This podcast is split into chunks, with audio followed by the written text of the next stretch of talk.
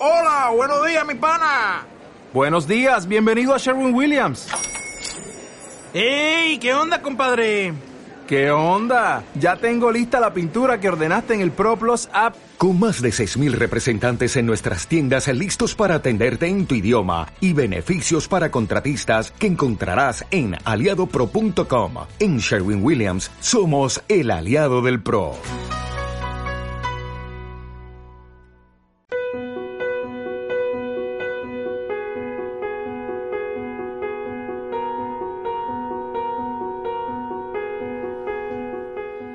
Buenas tardes, un día más en Salud en Libertad, cuando son las 17.08, una hora menos en las Islas Canarias. Da comienzo este espacio, Salud en Libertad. Eh, ya les adelanto un poco el tema del día. Les puedo contar que el Sol produce energía en forma de radiaciones electromagnéticas, siendo de tipo ultravioleta el 5% que alcanza la superficie terrestre y perteneciendo a su vez un máximo del 8% a los tipos de rayos B y C. Tanto los ultravioleta B como los C son capaces de producir quemaduras en la piel, pero afortunadamente los rayos C y gran parte de los B no atraviesan la capa de ozono, mientras que una proporción elevada de los de tipo A, los famosos UVA, alcanzan la cubierta cutánea y originan pigmentación. Los ultravioleta B producen enrojecimiento cutáneo, favorecen el envejecimiento precoz de la piel y el desarrollo de determinados tumores malignos sobre su superficie. La emisión máxima de esta radiación entre las 11 y las 16 horas solares. Afortunadamente la piel tiene defensas naturales frente a la radiación, como es la melanina, un pigmento bronceador que absorbe más del 90% de los rayos ultravioleta, y ello contribuye a frenar los efectos indeseables del sol sobre la epidermis. Eh, de cara a las vacaciones hay que tener en cuenta que aunque el cielo esté nublado, existe riesgo de que nuestra piel se queme, pues el vapor de agua de las nubes apenas absorbe la radiación ultravioleta. En playas de arena muy clara puede haber una exposición solar indirecta, en apariencia imperceptible al estar bajo una sombrilla debido a la refringencia de los rayos solares. Durante el proceso de bronceado, la radiación ultravioleta destruye células cutáneas, altera la función de las proteínas que confieren a la piel su elasticidad, el colágeno, la elastina y además la eficacia de los mecanismos de defensa es distinta en cada individuo y varía con la situación. Pues por ejemplo, la cantidad de rayos ultravioleta B recibida en nuestra piel varía con la época del año, siendo máxima en el mes de julio. Pero no todos son inconvenientes, por la exposición moderada al sol favorece en la piel del ser humano la síntesis de vitamina D, fundamental para prevenir enfermedades como el raquitismo, la osteomalacia y mantener un funcionamiento adecuado del sistema inmunológico. Por otra parte, la luz solar posee una acción estimulante capaz de equilibrar el sistema nervioso, creando una sensación de bienestar que contribuye a evitar depresiones. Sin embargo, desde el año 1985, que se, se detectó un deterioro progresivo de la capa de ozono atmosférica en la Antártida, hay más riesgo de que nos veamos más expuestos a los rayos ultravioleta C de gran poder calórico y capaces de incrementar notablemente la incidencia del cáncer de piel. Hoy, que es el Día Europeo de la Prevención del Cáncer de Piel, contamos en nuestros estudios centrales de Libertad FM con la doctora Marta Herrera Sánchez, especialista en dermatología y venereología, amiga y compañera que ya ha estado en este programa en más de una ocasión. Así que Marta, bienvenida. Gracias, Roberto. Buenas tardes. Esto asusta un poco, ¿no? El cáncer de piel. Bueno, es que, es, que existe. Lo bueno del cáncer de piel es que en su gran mayoría, porque también existen otras causas como pueden ser síndromes genéticos o, yo que sé, arsenio o em, infecciones virales, pero esto mm, es secundario. Por, tenemos, por suerte, por desgracia, un cáncer que sabemos directamente su causa y puede ser prevenido mm, hace unos años esto era impensable. Todos conocemos pues, a nuestras madres, nuestras abuelas que se echaban eh, coco y Coca-Cola y no sé qué para hacer morenos. Ahora ya sabemos que el sol produce cáncer y que su protección lo evita, con lo cual es, es bueno que dé miedo y es bueno que haya una conciencia de que el sol produce cáncer, aparte de un envejecimiento cutáneo que ahora que estamos en el mundo del, de la eterna juventud no está de más que también se sepa pero el sol produce cáncer. ¿Y los pacientes actualmente acuden al dermatólogo para prevenir el cáncer de piel? Eh, por ejemplo, la gente que tiene eh, muchos lunares, muchas pecas en la piel, o todavía somos reacios a ir a consultas como la tuya para que nos hagan simplemente un chequeo preventivo. No, afortunadamente hay una buena conciencia con campañas. Ahora, en la semana pasada y esta, por ejemplo, estamos en campaña en España en lo que llamamos el, el euromelanoma con lo cual las consultas públicas y privadas se abren eh, gratuitamente a los pacientes, las consultas que hayan eh, consentido, lógicamente, que deseen participar, se abren gratuitamente a los pacientes para que se les revisen, se les chequeen sus lunares, por decirlo así. Pero efectivamente la gente cada vez está más concienciada de que tienen que revisarse sus lunares y que cualquier modificación eh, cualquier cosa pigmentada, sea lunar o no, porque no todo pigmentado puede ser un melanoma, deben consultarlo. Lo que pasa es que el cáncer de piel no es solo el melanoma. El melanoma es el terrible, el que, que hay que cuidar porque eh, potencialmente puede tener consecuencias mm, mortales. Pero también existe el carcinoma espinocelular y su precursor más directo, como son las queratosis actínicas, frecuentísimo, en la cual ese tipo de tumores la gente lo ve más lejos. Un carcinoma espinocelular que eh, aparece directamente por la exposición solar. Es verdad que en años eh, los pacientes no tienen, no tienen esto en la cabeza, pero el melanoma sí, el melanoma se lo tiene muy frecuente. Claro, porque aparte del melanoma, que efectivamente es de células pigmentarias, existen los llamados epiteliomas, ¿no? que son otro tipo de tumores de la piel, pero que algunos de ellos también están relacionados con la exposición solar. El carcinoma espinocelular está relacionado directamente a más exposición solar, más posibilidades de aparecer. Y cuando digo más exposición solar, exposición solar crónica y también intermitente. Eh, eh, hablamos un poco de broma, por, tener una regla mnemotécnica, del sol del oficinista. Eh, los pacientes que eh, tienen un trabajo o tienen actividades al aire libre continuas, pues efectivamente se protegen más del sol porque son conscientes que la exposición solar crónica puede desencadenar un cáncer espinocelular. Y su precursor, ¿no? Las queratosis actínicas que son tan frecuentes. Eso, eso, esa especie de pupas, diríamos en términos eh, divulgativos, eh, unas lesiones ahí como que son rojas, se pueden sangrar, ¿no? Eso es. Que se llaman queratosis actínicas. Eso es, como, son como pellejitos, como, como pellejitos que no se curan, ¿no? La piel aparece rojita y pica y tiene pellejito y eso, eh, no, en ese momento, pero eh, se ha visto que entre un 5 y un 15% de las queratosis actínicas evoluciona a carcinomas espinocelulares. Y cuando se cogen en ese momento superficial, son relativamente fáciles de, controlar y de eliminar. Y cuando hablaba del sol del oficinista me refería a la exposición eh, brusca, intensa, pues nos vamos de vacaciones 15 días y nos queremos poner morenos. Y lo que hacemos es quemarnos. Ese, esa exposición solar es directamente, es, eh, fíjate Roberto, es el único dato epidemiológico de exposición solar asociado al melanoma. Es decir, hay un tipo de melanoma que aparece en zona de exposición intermitente, como son la espalda, como son las piernas, que es el más frecuente.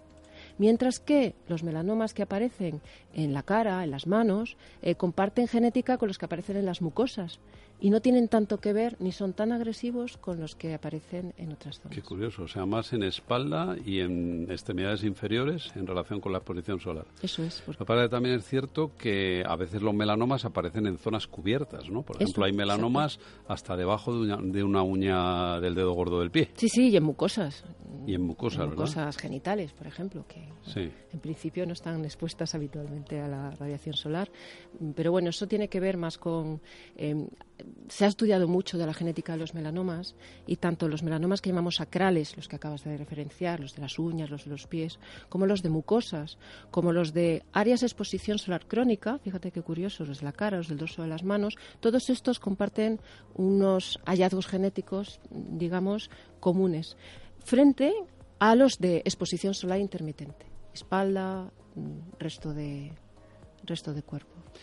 Eh, una queratosis actínica, si se trata adecuadamente, no tiene por qué evolucionar a un carcinoma espinocelular, ¿no? Exacto, ni siquiera todas. Lo que pasa es que a priori no sabemos. A todas no evolucionan, fíjate, yo pensaba que sí. No, aproximadamente un 15%. Lo que pasa es que no sabemos qué hace que una evolucione a espinocelular y se convierta en algo agresivo invasor o una permanezca eh, centrada solamente en el epitelio. Una queratosis actínica realmente es un desorden la parte más superficial de la piel, la parte epitelial, la parte más eh, epidermis, dermis, tejido celular, subcutáneo. Pues la parte más superficial, epidérmica, es la que se empieza a desordenar.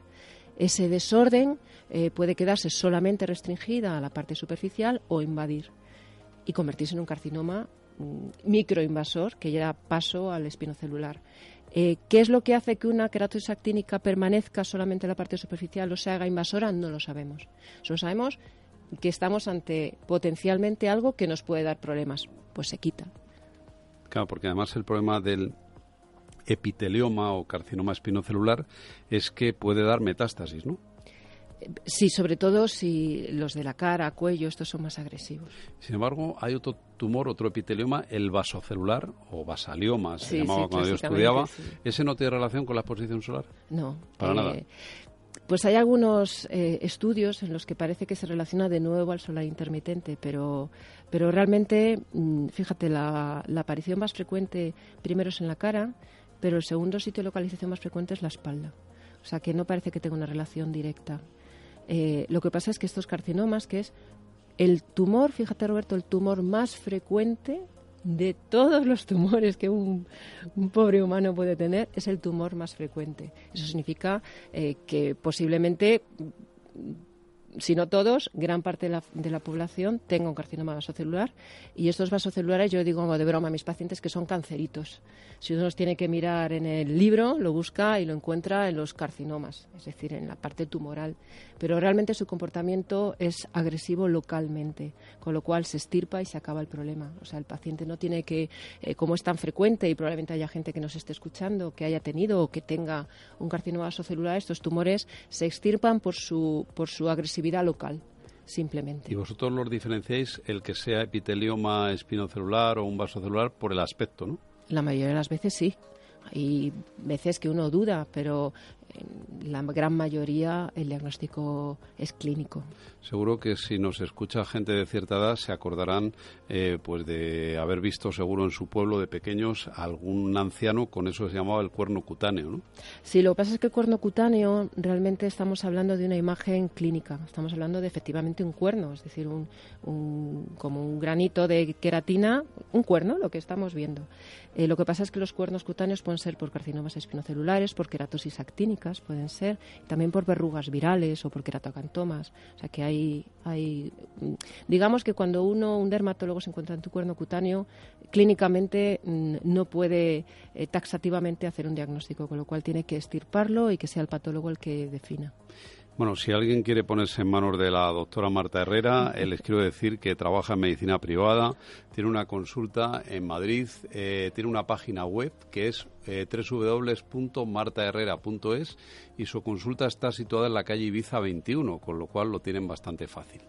Eh, ¿Tú estás adherida a esta campaña de prevención del eh, cáncer de piel que contabas? Sí, esta semana sí. O sea que esta semana el que lo desee puede acudir a tu consulta. Eso es. Bueno, eh, bien, eh, yo siempre recuerdo, mm, veo aquí en el guion que me habías preparado, que está muy bien, por ejemplo, aquí hablar del tabaco, y siempre recuerdo esa imagen de albañiles eh, poniendo ladrillos al aire libre en ciertas zonas de España de alta luminosidad, como Andalucía, ¿verdad?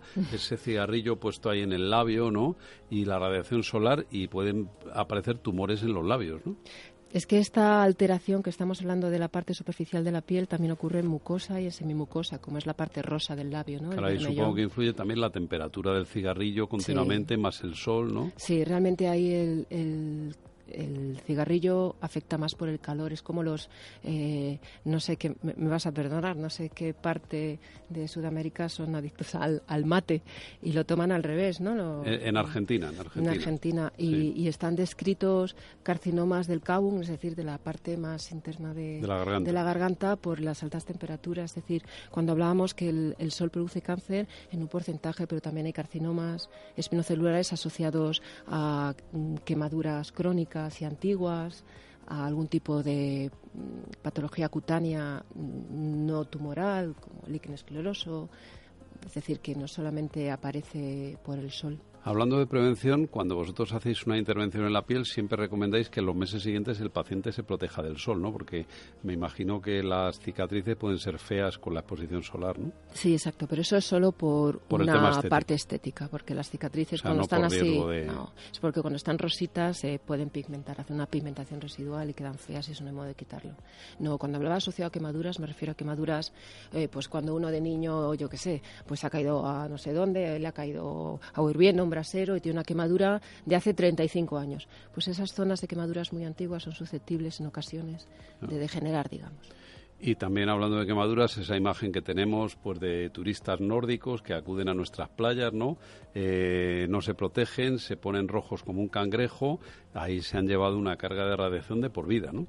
Claro, hablabas antes que la piel se protege del sol con nuestra melanina y también engrosando la piel. Es decir, cuanto más morenos, más capacidad tenemos de defendernos hasta un punto. Y la piel se hace un poquito más gruesa, con lo cual, pues bueno, también, por eso empeoran otras patologías después del verano, porque la piel está un poquito más engrosada, bueno, pero, pero es muy importante a la hora de protección solar, entra en juego un factor que es el color de la piel y nosotros que somos mediterráneos, fototipo 3-4, si hay 6, uno sería eh, los albinos y el 6 la raza negra. Entre medias, pues gustos hay colores, ¿no? Toda la, eh, todo el, bagaje. Y de, colores, cuanto más oscuro, más posibilidad de protección solar. Lo que pasa es que, digamos que esa posibilidad de protección solar y esa posibilidad de, de recomponer el daño sobre, celular que ha producido el sol es eh, digamos que finito, no es ilimitado. Incluso personas morenas que están exponiéndose al sol continuamente, llega un momento que si han tenido una exposición muy intensa durante los primeros años de la vida, llega un momento en el que ya no tiene capacidad de recuperación. Ya a partir de ahí, todo el sol que reciba le está dañando directamente y no tiene capacidad de protección. Aparte que este tipo de pacientes, eh, bueno, pues eh, la piel les delata, ¿no? Porque entran en las consultas y tienen un envejecimiento claro de la piel. Es esa piel que recuerda a los eh, marinos, a los campesinos, ¿no? Una piel... cutis romboidalis que se llamaba antes, ¿no? Que la piel hace o sea, que en la parte de la nuca pues hay como verdaderos surcos que recuerdan un poco pues a, los que se producen en los campos cuando hay etapas de sequía, ¿no? Entonces son pieles deshidratadas, ¿verdad? y son personas, pues eso, que no han tomado conciencia de lo malo que es el sol, ¿no? Eh, yo todavía veo en la consulta a veces, pues mujeres que en su día se pusieron mucho en verano, en la piscina, en la playa, ¿no? Y tienen la piel totalmente acartonada, diríamos, ¿no? Sí, eh, sobre todo hay un la piel cuando se envejece por el sol hace surcos muy profundos, aparecen quistes, aparecen comedones y la, hablabas de daño en las proteínas. Hay una proteína que es la elastina, que es la que permite fundamentalmente que la piel recomponga otra vez, ¿no? Pegamos un pellizco y la piel vuelve a su normalidad gracias a esta elastina. Bueno, pues esta elastina se rompe directamente por el sol. Forma agregados que se pueden ver al microscopio, forman incluso mm, gránulos, de modo que la piel pierde esta elasticidad efectivamente, mm, a mí me gustaría de todas maneras hacerte, una cosa, hacerte un comentario. Eh, la gente piensa en tomar el sol, eh, piensa en la imagen en una playa, en una toalla. Mm. ¿Cuántas veces veo yo mm, personas con la piel muy envejecida, muy dañada por el sol, porque tiene unos rasgos muy característicos, de modo que no, ahí no, la piel no engaña. El paciente te puede decir que no toma el sol, pero tú estás viendo que sí, porque realmente en su cabeza no toma el sol. Su cabeza está jugando al golf, jugando al tenis, dando un paseo, eh, en un jardín retocando flores, todo eso es tomar el sol. Entonces, cuando hablamos de tomar el sol, hablamos de ejercicio físico, hablamos simplemente de un paseo, no solamente en la toalla o en una hamaca. Entonces, tomar el sol no solamente en la playa, sino en la montaña, en un parque cuidando niños. Es decir, tomar el sol es exponerme al sol y la protección solar tiene que ser cotidiana. La principal crema de belleza es una crema protectora solar, porque esto sí que es directo, es decir, el carcinoma espinocelular depende del tiempo de exposición, del fototipo de piel, pero el envejecimiento solar, este sí que es directo y este sí que te va a aparecer finalmente, ¿no? No solamente en arrugas, sino en manchas, en quistes, en comedones, en una degeneración solar que se llama así de quistes y comedones. Es decir, que mm, la población debería tener en cuenta no solamente, parece que si uno habla del cáncer, ¿no? como que viene el lobo dentro de X años, pero el daño cutáneo es tremendo, incluso estético. Y aparte lo que yo comentaba, desde que está el daño de la capa de ozono, mayor riesgo. y sobre todo desde que bueno pues mm, se empieza a hacer deporte no solamente es el tiempo de playa sino el tiempo eh, habitual de relación social eso es también tomar el sol y además es verdad que el sol eh, favorece la síntesis de vitamina D pero esto es un caballo de batalla que siempre tenemos los dermatólogos con los traumatólogos por ejemplo eh, la recomendación de tomar el sol eh, igual deberíamos tener en cuenta que la fuente de vitamina D no tiene que ser solamente tomar el sol, sino que pueden ser suplementos, puede ser por la dieta. Eh, hay tipos de carnes, tipos de pescados ricos en vitamina D o suplementos dietéticos, porque sabemos que el sol produce cáncer. Entonces, es cuánto tiempo, además, es como toma el sol, ¿vale? ¿Cuánto tiempo, a qué hora?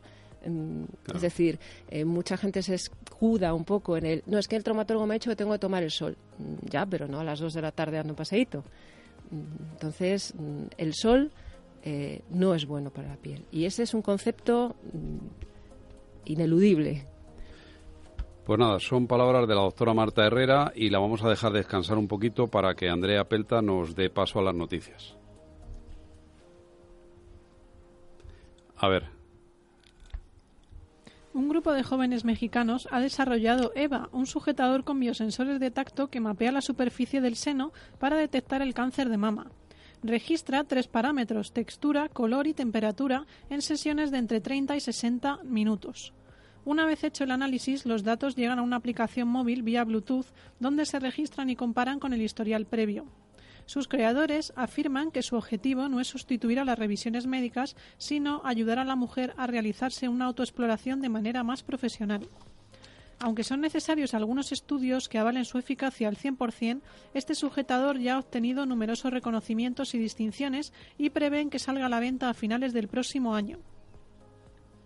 El consumo habitual de café o té de forma moderada puede servir para proteger al hígado de una fibrosis progresiva que derive en una enfermedad hepática avanzada, según los resultados de un estudio de la Universidad de Rotterdam en los Países Bajos. Este estudio ha sido publicado en la revista Journal of Hepatology. Hoy, día 13, se celebra el Día Europeo de la Prevención del Cáncer de Piel y el melanoma es el cáncer más agresivo cuya incidencia en los últimos años va en aumento. Actualmente se diagnostican aproximadamente nueve personas por cada 100.000 habitantes cada año. Por ello, la Clínica Universidad de Navarra ha iniciado nuevos ensayos clínicos dirigidos, cuatro de ellos, a pacientes con melanoma metastásico y uno para pacientes trasplantados con lesiones precancerosas inducidas por el sol. Estos ensayos son una pieza clave para que los enfermos puedan acceder a los fármacos mucho antes de su comercialización.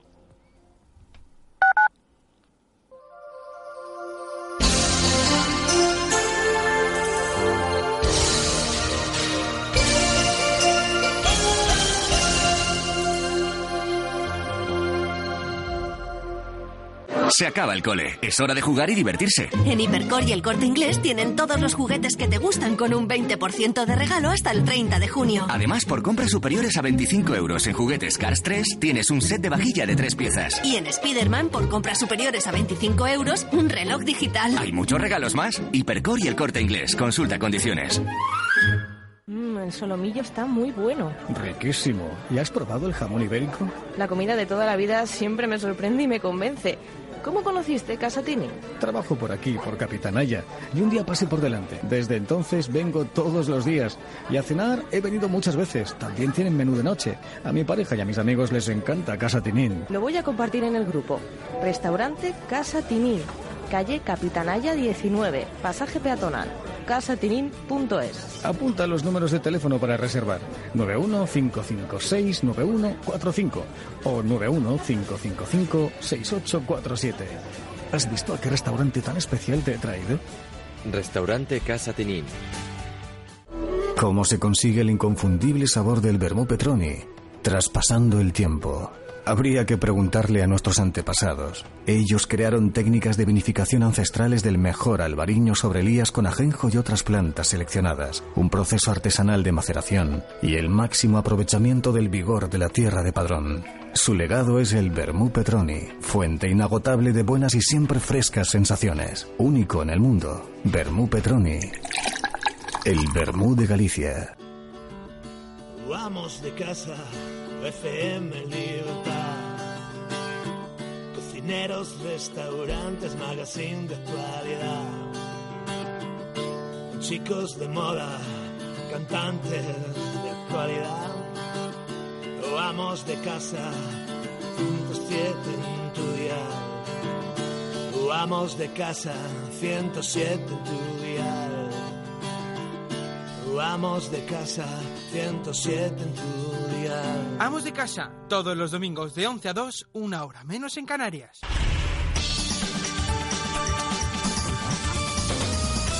Todos los sábados, de 2 a 4 de la tarde, una hora menos en Canarias, Vuelta Rápida GT en Libertad FM. Toda la actualidad del mundo del motor con las mejores pruebas y los invitados más destacados.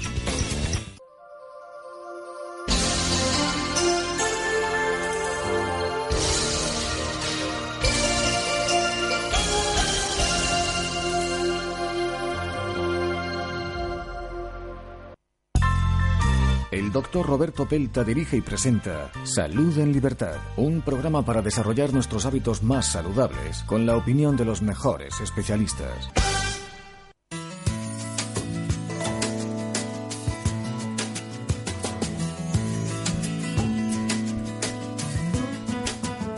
Productos Vida Natural patrocina este espacio.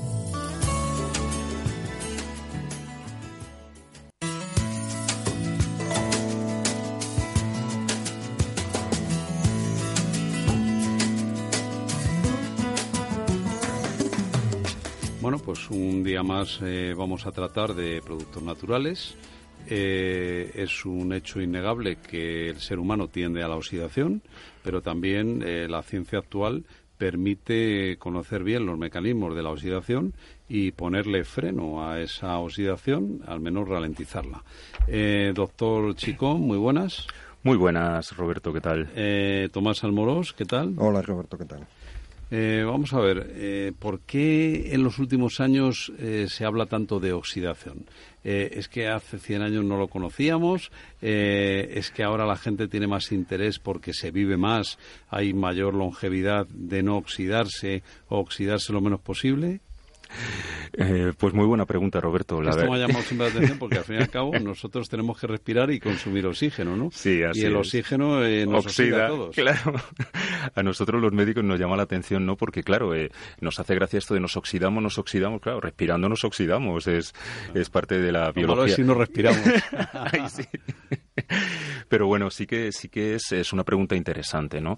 Porque sí que es cierto que cada vez tenemos, como tú muy bien, muy, muy bien dices, ¿no? Cada vez mayor cantidad de vida, pero yo creo que peor calidad de vida, ¿sabes? Eh, y es verdad que tenemos una vida que nos conduce cada vez a unos niveles de oxidación más altos, unos niveles de oxidación mayores, pues por nuestra calidad de vida, lo que, como puede ser eh, el tabaco, eh, la vida, el estrés, el puro estrés, el estrés vital no solo genera estrés en la vida, sino estrés oxidativo y, también voy a decir una cosa que a veces llama la atención y es el, ex- el exceso de actividad deportiva. Hay mucha gente que a mí me llega y me dice, bueno, yo no, yo estoy muy sano, pero si yo hago deporte de alta intensidad tantas veces al día y además hago Ironman, que ahora están muy de moda esas pruebas, ¿no? De, de largas distancias en, climas extremos y demás, no hay nada que oxide más que, que el deporte de altísima intensidad. Entonces es muy bueno tener una serie de recursos que nos permitan amortiguar, eh, por decirlo de alguna manera, ese impacto eh, oxidativo al que estamos expuestos. O sea que entonces, eh, Tomás, ¿tú nos vas a proponer hoy alguna solución para la oxidación? Sí, además es un producto que me, entusiasma que se llama Hidroxinua de laboratorio Senua Biology, como siempre eh, hablamos a menudo de, de estos laboratorios eh, por su calidad. Eh, Hidroxinua se revela como el antioxidante más potente del mundo, creo yo, porque además, eh, bueno, es un producto, es un, es un fenol, de acuerdo, que, que proviene del olivo, y curiosamente no nos hemos parado a, a pensar que los olivos viven mil años. Sea, algo bueno estarán haciendo. Entonces, eh, sí hay muchos antioxidantes, pero este, pues eh, recientemente descubierto, como, como te comentaba, se, se revela como el antioxidante más potente del, del mundo. Qué bárbaro. Fíjate tú en, eh, lo que encierra el aceite de oliva. Lo que pasa es que tendríamos que tomar mucho aceite de oliva, eh, Jesús, para alcanzar unas concentraciones altas de hidroxitirosol en el organismo, ¿no?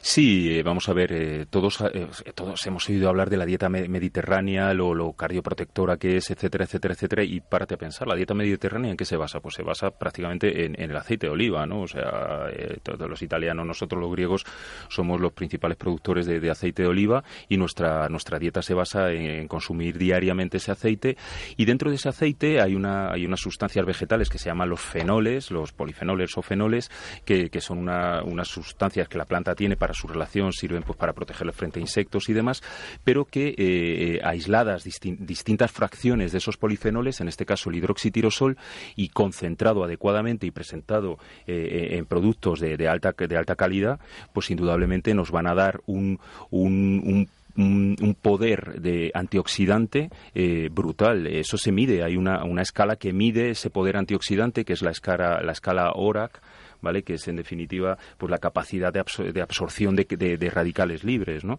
Y, bueno, pues eh, este producto que, que, tenemos hoy encima de la mesa es un producto con una gran capacidad de absorber eh, estos radicales, ¿no? Libres. Es que fíjate lo curioso, eh, cómo nos dejamos llevar por las modas, que estando en un país como el nuestro, de entorno mediterráneo y, plagado de olivos, como surgió el tema de la paradoja francesa de pacientes que tenían el colesterol muy alto en Francia, pero resulta que Francia es un país donde además se come mucho paté, eh, se comen muchos quesos, pero sin embargo se bebe mucho vino, pues hay en el vino, como tú sabes, un antioxidante potente que es el resveratrol. Correcto. Y, bueno, pues eso eh, cobró fortuna, se ha insistido mucho en el uso del resveratrol, hay mucha complementación y suplementación de resveratrol, pero sin embargo nuestro aceite de oliva parece que era el hermano pobre, ¿no? Cuando estábamos a años luz en supervivencia y en prevención respecto, por ejemplo, a los norteamericanos que consumen aceite de canola y de otro tipo, ¿no?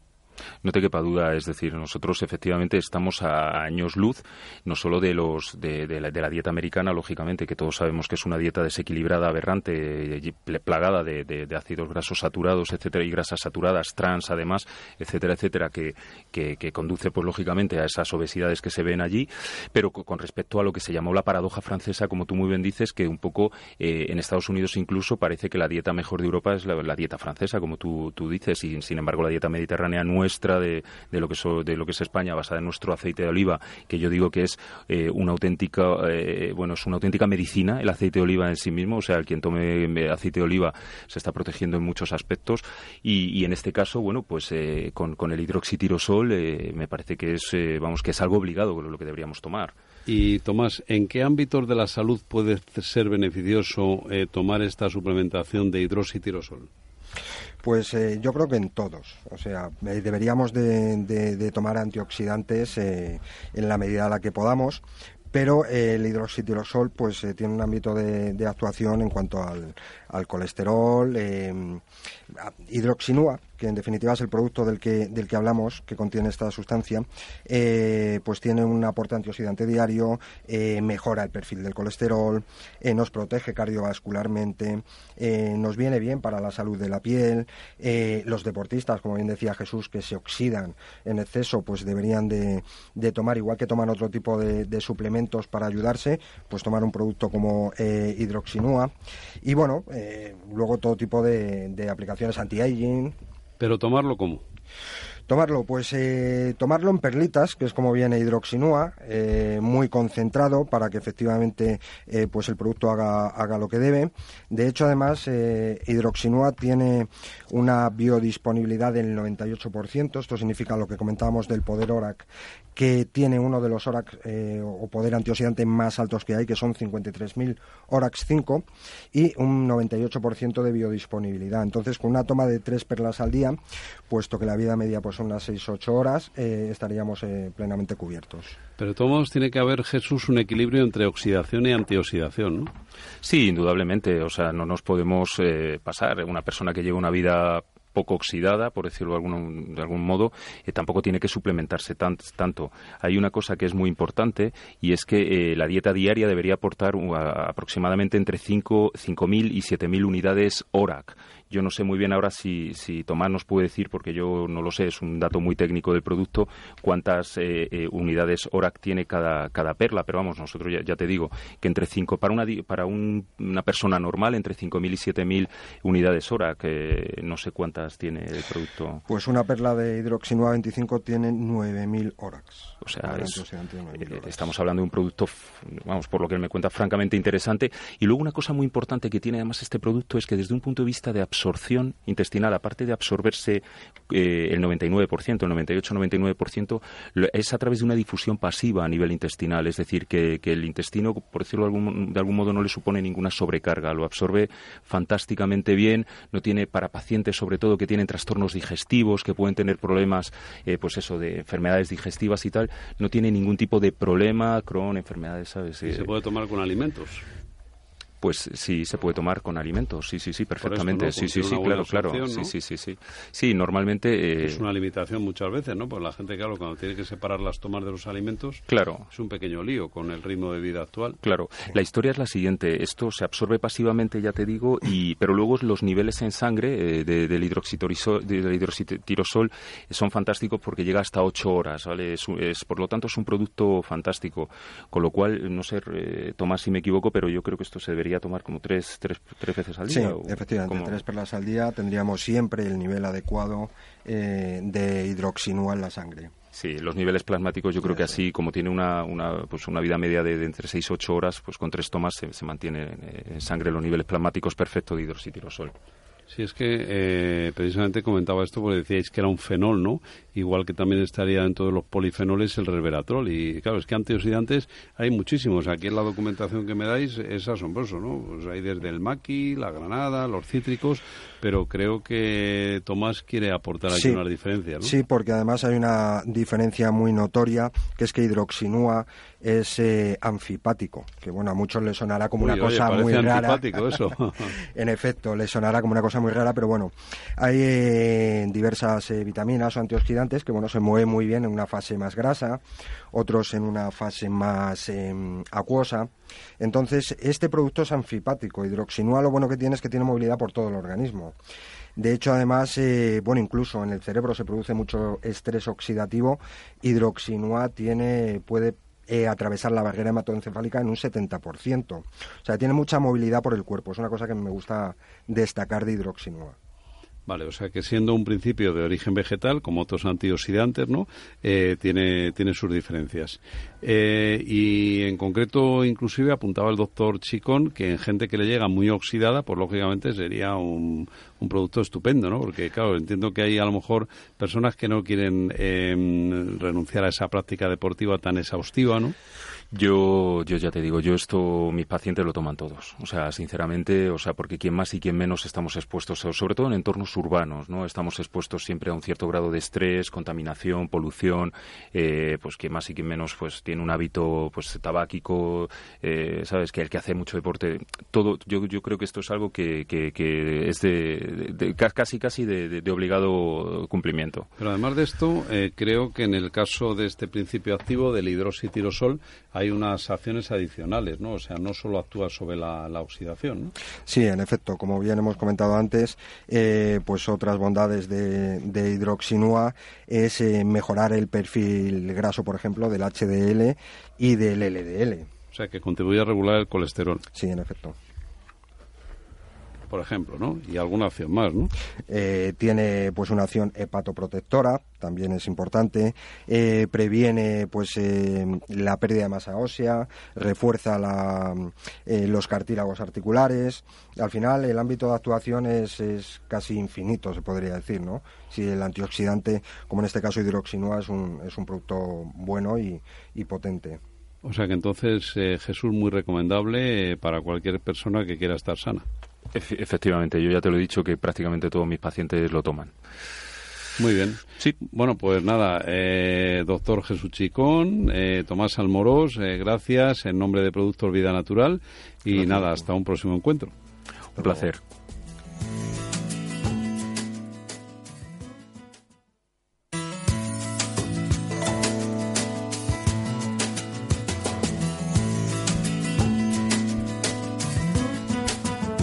Productos Vida Natural patrocina este espacio.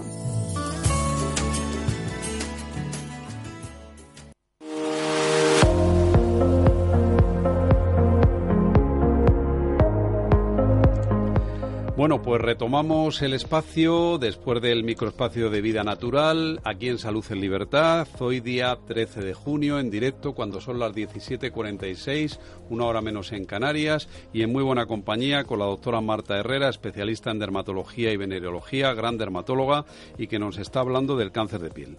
Y Marta, en este tramo que nos queda ahora del programa, que sería el tramo final, vamos a tratar, si te parece, eh, de la prevención. Hemos hablado un poco de lo malo del cáncer de piel de la nocividad de los rayos solares, pero vamos a ver cómo la gente puede prevenir esto.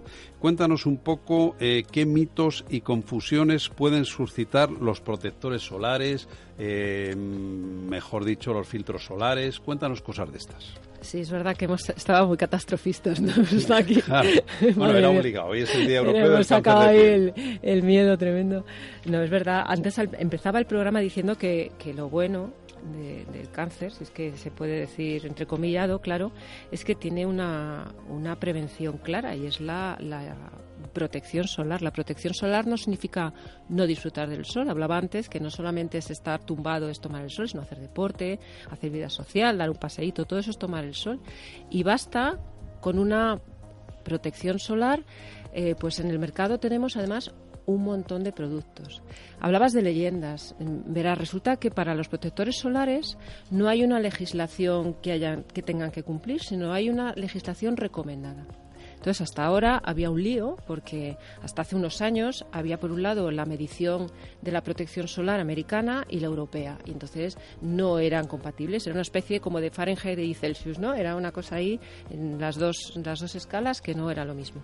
Ahora eh, todos llevan, los, los serios, claro, los laboratorios serios, llevan lo que llamamos el método Colipa que es lo que estamos acostumbrados a ver ahora de protección 15, 20, 30, 50 más, pero también hay 90, 100. ¿Esto qué significa? Esto realmente debería traducirse no como los minutos que yo puedo estar expuesto al sol. Es decir, no significa que pueda estar 15 minutos o 20 o 30 o 100. Significa que es el número de tiempo más que yo puedo estar puesto al sol sin ponerme rojo. Es un índice relativo. Es decir, si yo puedo estar 10 minutos por mi tipo de piel sin ponerme roja, pues si me pongo un protector 30 significa que puedo estar 30 veces más expuesta al sol sin ponerme roja. Con lo cual, si te das cuenta, es un índice muy relativo. ¿A cuál me tengo que ir? Al máximo, que así no hay duda. La, escala de protección hace una línea que finalmente se, orienta, se hace horizontal, no sé decir horizontaliza. Significa que si yo tengo un protector solar con un índice 10, 15, 20, 25, 30, la absorción de la radiación cada vez va siendo mayor hasta que alcanzo un 97%. Y a partir del 97% es 97,2, 3, 5, 20, pero no sobrepaso ese 97. Y esa máxima absorción la alcanzo con un índice de protección 50. Por eso se habla de 50 más, porque significa que un índice de protección 50 es igual que el 60, que el 90, que 100, porque con la tecnología que tenemos ahora no es posible una absorción total al 100%. Cuando se habla de pantalla total, no significa que estoy totalmente protegida, significa que tengo una protección frente a todo el espectro de la radiación solar, es decir, UVA, UVB e infrarrojo. Eso es lo que significa pantalla total. No significa, luego yo puedo tener una protección solar frente al UVA o UVB de un 7% y es pantalla total. Con lo cual lo que hay que huir es de la eh, terminología confusa. Pantalla total no. ¿Cuándo índice? Y además índice VA y VB, porque viene especificado en los botes. Y luego otro mito es, seguro que lo has oído hablar mucha gente que dice, jo, es que no me pongo protector solar porque es, es una crema blanca, pastosa. Bueno, Muy poco cosméticamente eso sería, eso sería hace años. Es decir, hay dos tipos de filtros, digamos. Uno el filtro eh, químico, en el cual eh, esa absorción se, se realiza por, por filtros químicos, o la redundancia, eh, donde toda cosmética es aceptable, es decir, los hay en spray, en mousse, en leche, en crema, oil free, con color, sin color, para pieles grasas, en gel, es decir, para niños, para la protección es absolutamente cosmética. Lo que pasa es que hay personas, y tú como alergólogo lo sabes muy bien, que desarrollan alergias cutáneas a los filtros químicos. Entonces hay que ofrecerles una protección. ¿Cuál? El filtro físico. Y el filtro físico sobre todo lleva óxido de titanio, que es muy blanco. A pesar de ello, te diré que es muy raro que nos consulten a los alergólogos por alergias a los actuales filtros solares. ¿eh? Ha cambiado mucho eso. ¿eh? Incluso hay laboratorios que tienen filtros originales patentados por ellos, ¿no? Que no sabes exactamente la química que los forman, pero es raro que den eh, problemas de reacción alérgica. Con lo cual, ¿qué recomendación cosmética se le daría a, a los pacientes? Primero, que encuentren su protector solar, que seguro que lo hay. Es decir, bueno, los hombres, esto eh, siempre ellos son los de, es que a mí no me gustan las cremas porque son muy pringosas. Bueno, pues también lo hay en gel, lo hay en spray, lo hay para deportistas, para que no se produzca sudor y se metan los ojos. Y una pregunta importante, ¿cada cuánto se debe renovar un filtro solar? Es decir, estamos en la piscina, ¿es mejor ponérnoslo en casa antes de llegar a la piscina, ponérnoslo allí, cada cuánto renovamos? La teoría dice que hay que ponerlo unos 20-30 minutos antes de la exposición solar, una capa generosa, generosa, y cada dos horas, dos horas y media había que renovarlo. Pero si me meto en el agua, me seco con una toalla, tengo sudor, pues habrá que renovarlo. Yo recomendaría que cada vez, pues cada rato, cada ratito. O sea, eso que se llama water resistant, resistente al agua, es relativo. Es relativo porque efectivamente aguanta el agua, pero si hay olas, si me lo llevo, si me lo llevo con la toalla, con la mano, es decir, eso es, eso es relativo. Y por supuesto, la exposición de los niños eh, menores de un año prohibido que estén expuestos al sol. Nada de para que coja colorcito, coja el aire, nada, prohibido. Bueno, eh, si alguien se incorpora ahora, aunque estamos en el tramo final de emisión, eh, esto es Salud en Libertad. Estamos hablando con la doctora Marta Herrera Sánchez. Eh, su página web es www.martaherrera.es. Tiene su consulta en Madrid, en la calle Ibiza 21 y eh, inclusive pues les facilito un número de teléfono 91 530 80 36. Marta, una cosa, eh, en el caso de los niños, sobre todo en niños muy pequeños, extremar la prevención, ¿no? Eh, no podemos llevar a un bebé a la playa de cualquier manera, ¿no? No, menores de un año no deben exponerse al sol. No deben se exponerse al sol. Se queman, se deshidratan, no deben ponerse al sol. Y luego los niños, fíjate, hay un dato en el que el único, el único dato epidemiológico que asocia el sol con el melanoma es quien ha tenido eh, ampollas, es decir, quemaduras solares intensas en la infancia. Ese Ah, es el único dato epidemiológico que relaciona el sol y el melanoma. O sea que eh, protección a nuestros niños, porque eh, hablaba- estamos hablando ahora de prevención, la prevención desde el principio. Y otra cosa, si ponemos al niño debajo de la sombrilla y no le damos filtro solar, se puede quemar, ¿no? Sí, por lo que explicabas antes, porque naturalmente la radiación directa, pero luego ahí está el reflejo, el reflejo del agua, el reflejo de... Esto que dice la gente, no me he quemado el aire, no, no te ha quemado el aire, te ha quemado el reflejo del sol que sigue dando. Hay, hay una página eh, en internet que lo yo- bueno habrá muchas pero desde luego el Instituto de Meteorología eh, incluso a veces lo vemos en telediarios te habla del índice de radiación que va a haber y sugiere qué zonas tienen un alto hay que tener un alto cuidado con la radiación solar no solamente en playas sino en monte eh, que nos estamos olvidando de, de la montaña Lo que sí llega a las consultas de alergia mucho es la llamada erupción solar polimorfa o prurigo solar, que son, pues para que lo entiendan nuestros escuchantes, unos eh, granitos que salen en la piel, a veces con contenido líquido, que es lo que llamamos vesículas, ¿no? Y entonces aquí eh, sí recomendamos eh, fotoprotectores internos. Cuenta brevemente qué es un fotoprotector interno. Eh, realmente el, nombre es un poco popular, pero no, no está fotoprotegiendo. Realmente son eh, complementos dietéticos que lo que hacen es aportar pues desde algas, hay uno que tiene un nombre muy exótico que es el Polypodium leucotomos que lo pasa a la seguridad social para que entendamos porque es un, un compuesto que tiene un alto poder de renovación y de ayuda a la recuperación del daño solar.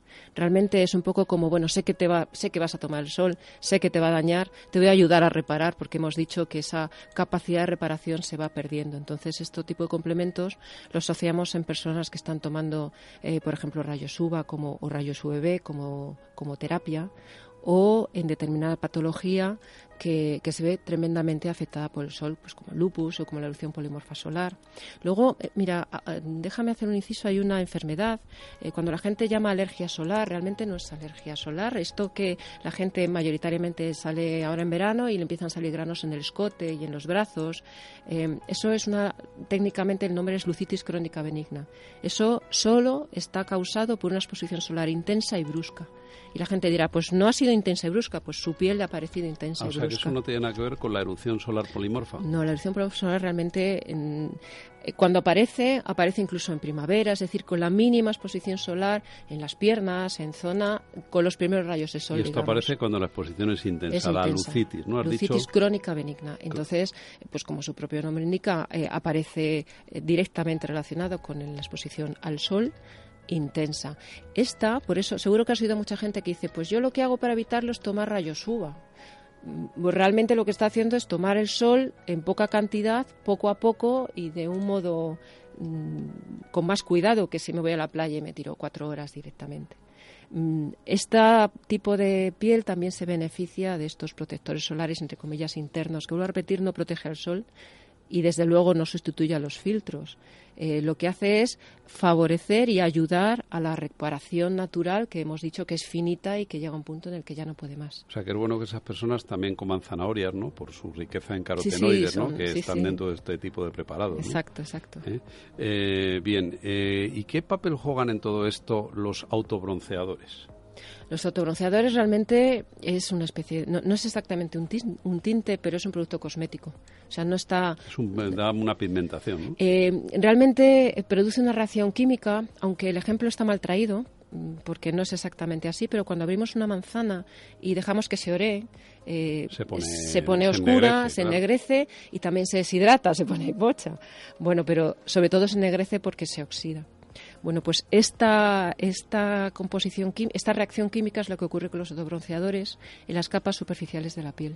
Por eso vira, por eso eh, si alguna persona usa un autobronceador, no es como un tinte que según lo voy poniendo voy viendo, sino que a las 4 o 5 horas es cuando aparece el viraje. Además hay que lavarse las manos porque si no aparece ese viraje también la palma de las manos. Y desaparece cuando las capas más superficiales de la piel desaparecen, es decir, en 4 o 5 días. Es diferente, eso es un producto cosmético que no influye. O sea, que nadie se engañe que eso no protege de la radiación solar. No, no, no, no, eso es una reacción química que pone más negro y ya está es más, oscurece las manchas. O sea, no me vale como un cosmético para disimular manchas. Oscurece todo, la piel y la mancha. Nos queda poco tiempo, pero esta duda no me la quedo en el bolsillo. Eh, la he oído en más de una ocasión, inclusive en oficinas de farmacia. Eh, mire, eh, para esto que tiene usted en la piel, des esta pomada de cortisona, pero tenga cuidado, no se exponga al sol porque puede ser contraproducente. ¿Los corticoides pueden fotosensibilizar la piel? No, no son fotosensibilizantes, ni mucho menos. ¿Verdad que no? No, no lo son, pero es verdad que, que la reacción con el sol puede producir manchas. Ah, Pueden ah. producir hipopigmentaciones. Vale, vale, vale.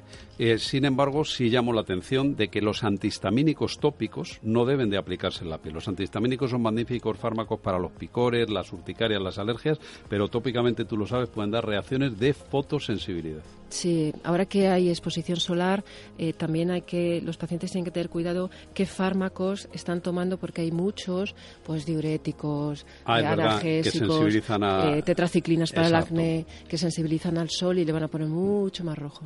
Bueno, Marta, ha sido excelente tu charla, pero ya me dicen desde el control de sonido que el tiempo se acaba. Gracias por estar aquí.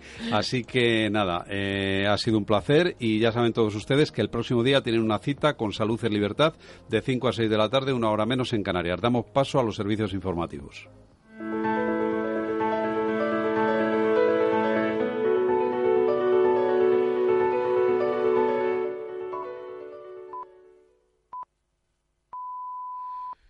¿Te preocupas por tu familia? Entonces, ¿por qué darles solo huevos ordinarios cuando pueden disfrutar de lo mejor? Eggland's Best, los únicos huevos con ese delicioso sabor fresco de granja, además de la mejor nutrición, como 6 veces más vitamina D, 10 veces más vitamina E y 25% menos de grasa saturada que los huevos regulares, además de muchos otros nutrientes importantes. Así que, dales los mejores huevos. Eggland's Best, mejor sabor, mejor nutrición, mejores huevos.